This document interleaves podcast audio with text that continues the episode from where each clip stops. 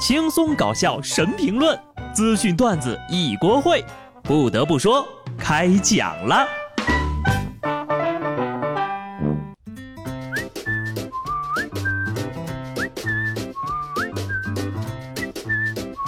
Hello，听众朋友们，大家好，这里是有趣的。不得不说，我是机智的小布。周末闲着呀，就宅在家里看奥运会。我就发现呢，这个奥运会呢，确实挺锻炼人的。最主要的就是锻炼了我的心脏。其实本届奥运会令我最感动的，不是那些没有拿到奖牌却仍然拼搏的运动员们，而是有一些双目失明却仍然坚守在岗位上的裁判们。央视主持人撒贝宁和朱广权在一个活动当中谈到奥运健儿的不易，撒贝宁表示。当然，除了所有的运动员之外呀，这一届的裁判也很不容易，有很多裁判都是带伤带病坚持工作，也很不容易呀。听听人家文化人说话就是不一样，低情商眼瞎了，高情商带病上阵。傻傻有什么坏心思呢？不过是心疼裁判罢了。我看撒贝宁老师也挺不容易的，一直呀在吸氧。本届奥运会，各国健儿都发挥出了自己应有的水平，韩国人也一样呀，也在很稳定的发挥出自己有大病的精神。东京奥运会射箭混合团体决赛，韩国射箭队鞍山金基德组合以五比三的总分力压荷兰队夺了金，为韩国队拿下了东京奥运会的首枚金牌。第二天呢，射箭女子团体决赛，韩国队鞍山张敏喜姜彩荣组合以六比零的总分力压俄罗斯奥运队夺得了金牌。由此呀，鞍山呢成为了本届奥运会韩国队首位双冠王。有病就有病在这儿了。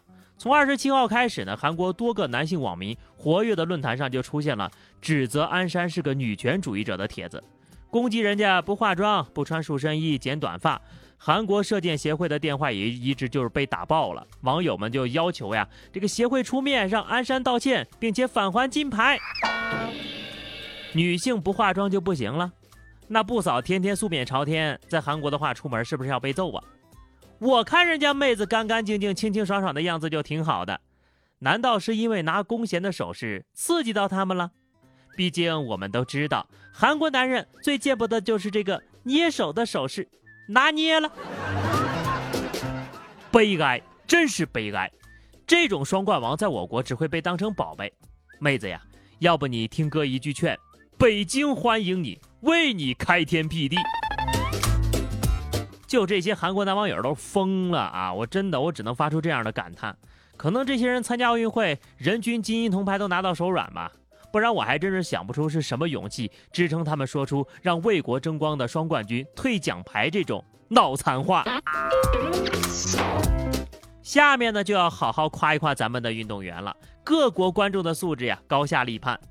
在昨晚的东京奥运会男子100米决赛当中，苏炳添跑出了9秒98，获得了第六名，创造了中国田径新的历史。而在同一天举行的半决赛当中，苏炳添跑出了9秒83的好成绩，打破了亚洲纪录，也成为首位闯入奥运会男子百米决赛的中国运动员。在这里呢，引用央妈的一句点评啊，不是夺得奖牌才值得庆贺，超越自我就能赢得尊崇。致敬中国速度，致敬每一位创造历史的英雄，这就是中国速度，未来还会不断被刷新。说起来，这两天的乒乓球比赛也是很精彩。虽然说我们拿到了奖牌，但是呢，以后谁再跟我说中国乒乓球赢得容易，我头都给你拧掉。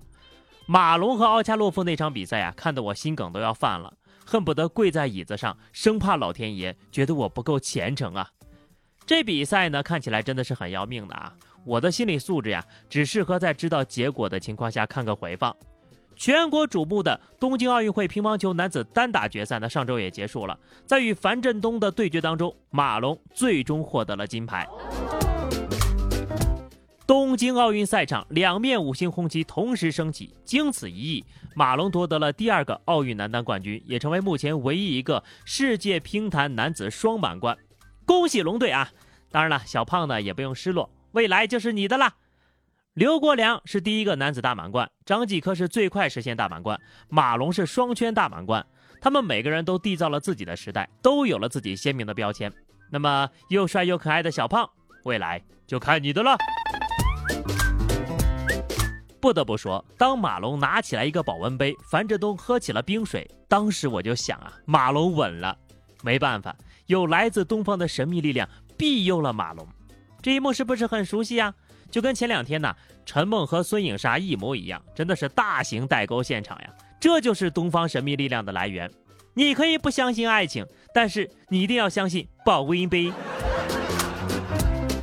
就在由山东队陈梦对阵河北队孙颖莎，最终的陈梦是四比二夺了冠，孙颖莎摘了银牌。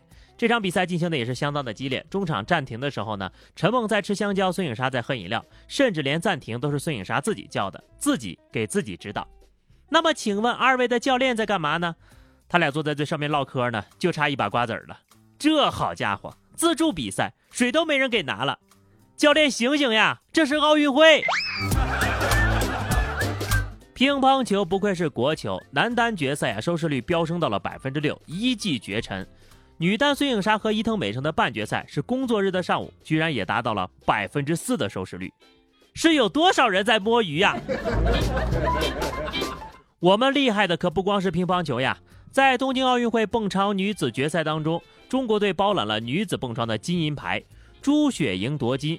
刘玲玲摘银，两面五星红旗又又又又又同时在东京赛场上升起。这次呢，倒也不是说裁判们重见光明了，而是这个高度呀，都是机器打分，咱们的运动员动作远超标准呐。不得不说，这两天的比赛看的真的是爽到极致啊！就在周六晚上看完女排完胜意大利的时候，我又被一条大快人心的消息给刷屏了。平安北京朝阳发了一条情况通报，称吴亦凡呢因涉嫌强奸罪被依法刑事拘留。好家伙，这通报一出，我的朋友圈呀都快变成吴亦凡的牢房了。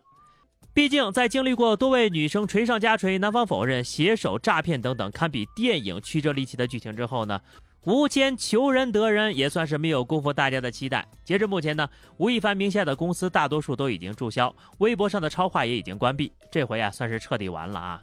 我国法律是有规定的，强奸罪最低刑期三年起步。